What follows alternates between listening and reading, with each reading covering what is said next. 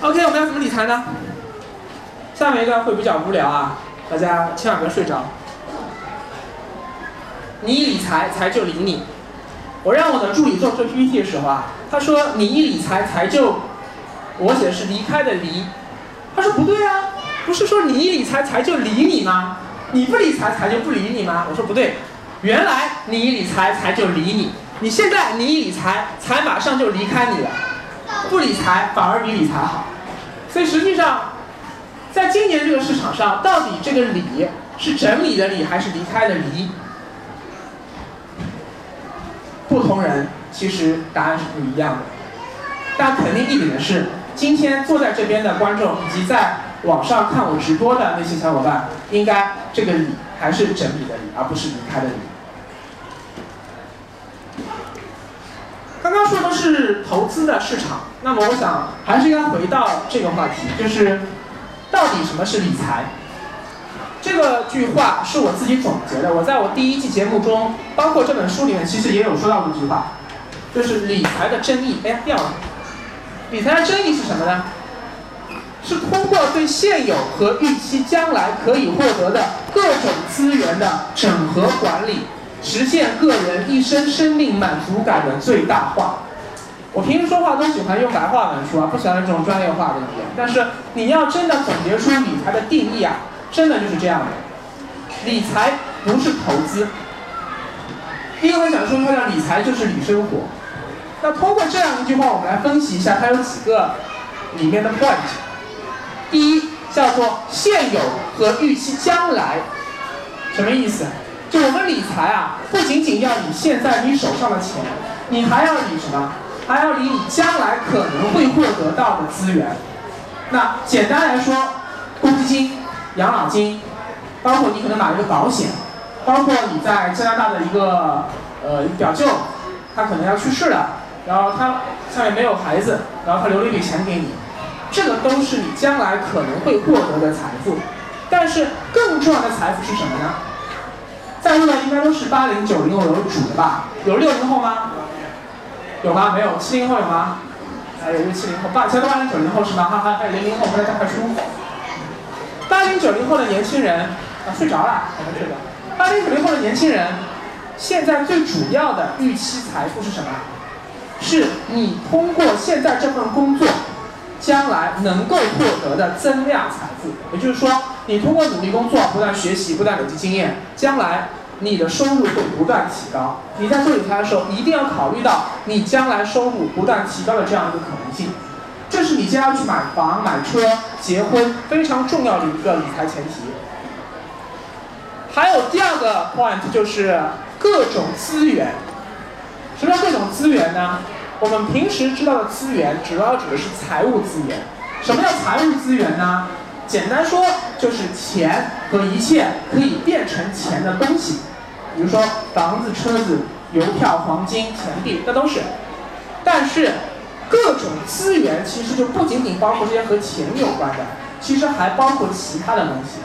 比如说，你有很好的人脉关系，你读了一个很好的大学，你身边的同学都已经有成就了，那么这些人脉关系。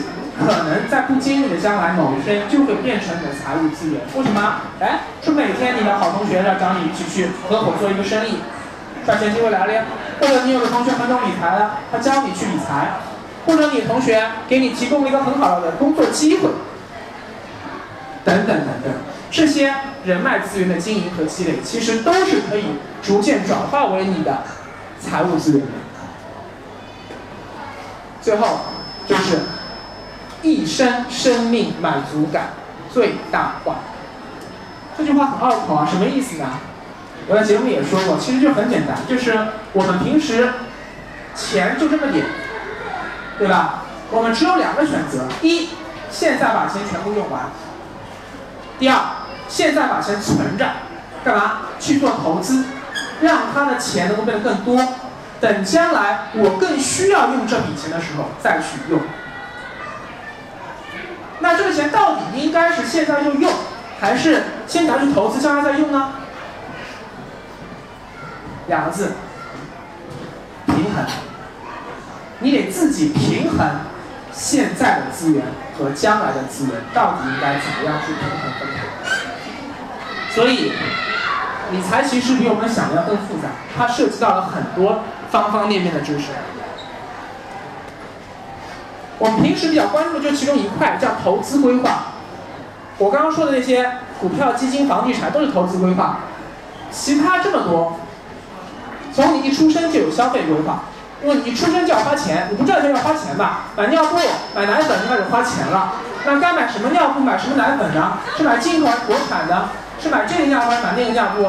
是去一号店买还是当当、京东还是去哪里买？消费观开始做起来了。然后稍微大一点的呢？你开始有零用钱了，爸妈说你这个钱拿去吃饭，拿去买零食，那或者买玩具，那你就开始做现金流规划了，对不对？等到大学毕业了，大学毕业之前，好了，你要步入职场了，你要开始做职业生涯规划，想一想我这辈子到底要从事哪个工作，哪种职业？工作了以后开始自己赚钱了，就要开始做投资规划了，这也是我们人生中最重要的规划。赚到一定钱之后，那可能你就要考虑了，你。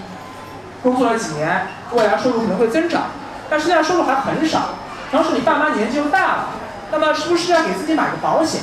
万一自己哪天，对吧？那么你爸妈能够拿到一笔保障金，帮他们养老，所以开始做风险保障规划。然后再过几年呢？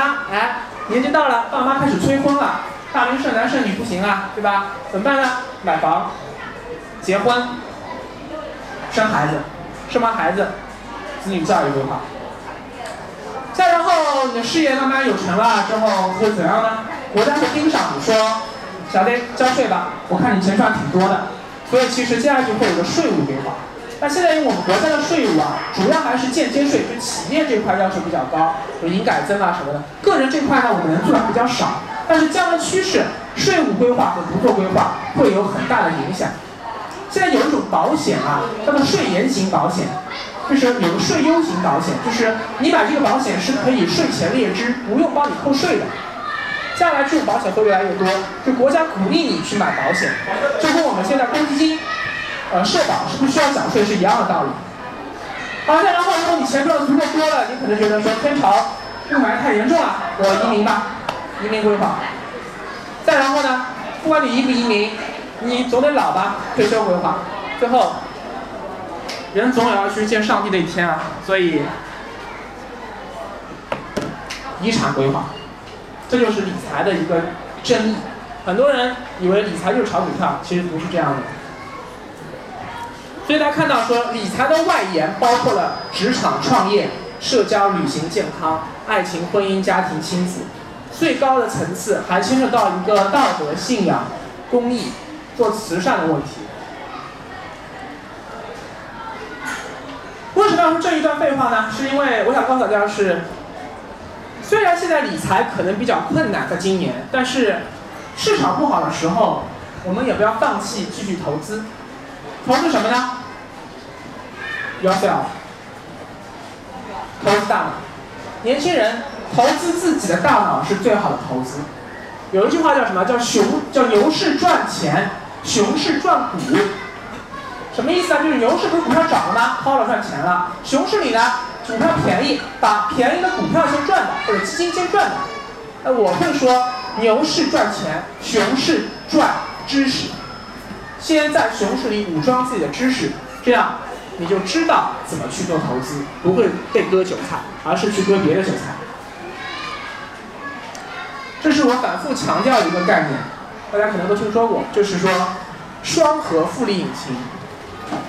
双核啊，现在手机上是四核了已经，那我们这里还是双核，劳动的收入和理财的收入，这两块收入在我们人生中间都是非常重要的。我现在遇到过很多后台问我的粉丝啊，就是他们的想法是说，一旦开始接触理财以后，就觉得说，哎，理财这个世界真好大，我想通过理财赚钱，就不想去做投，不想去工作了，甚至说我想做职业投资者。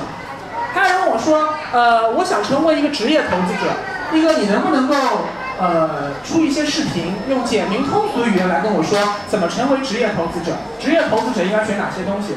那我说，呃，这是你在做梦。职业投资者如果你的钱多到了几千万，拿自己的钱去投资，那另当别论。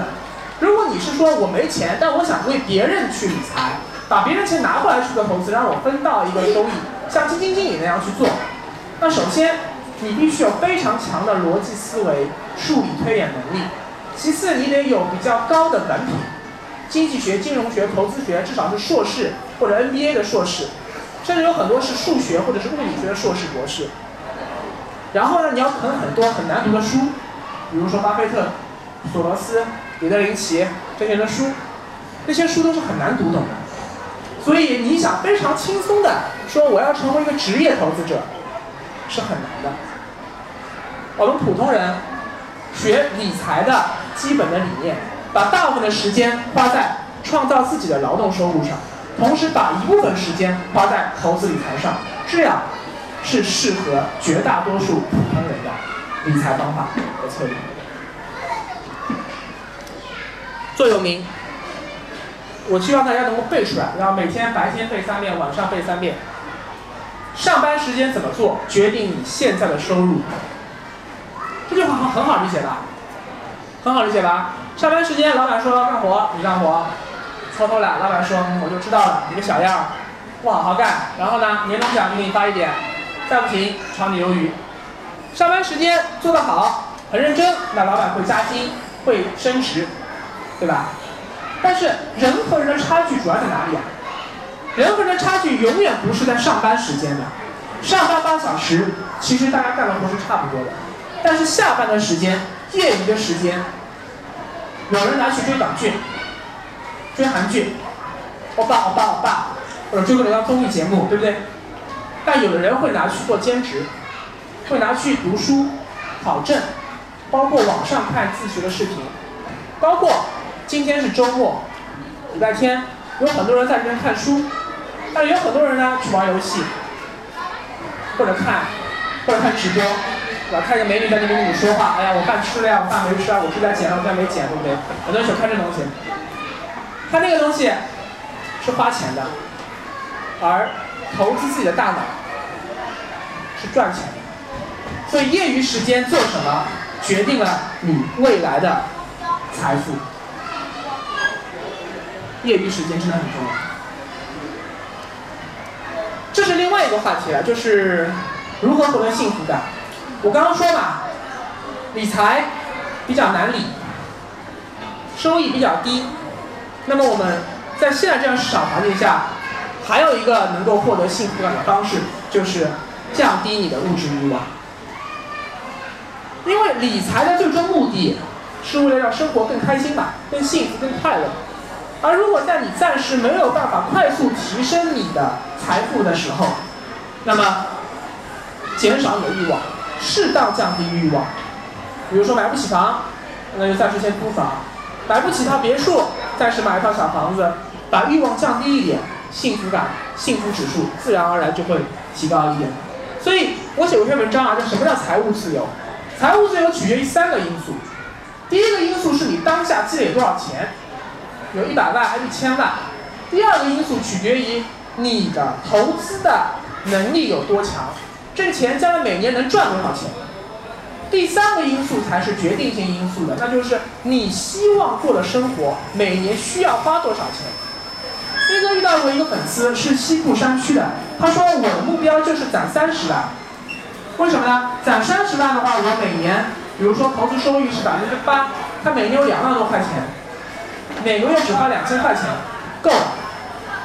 他说我在山里面有房子，也没房贷。然后种田，有自己可以种很干净的蔬菜吃。我没有什么开销，可能就是一些基本的开销。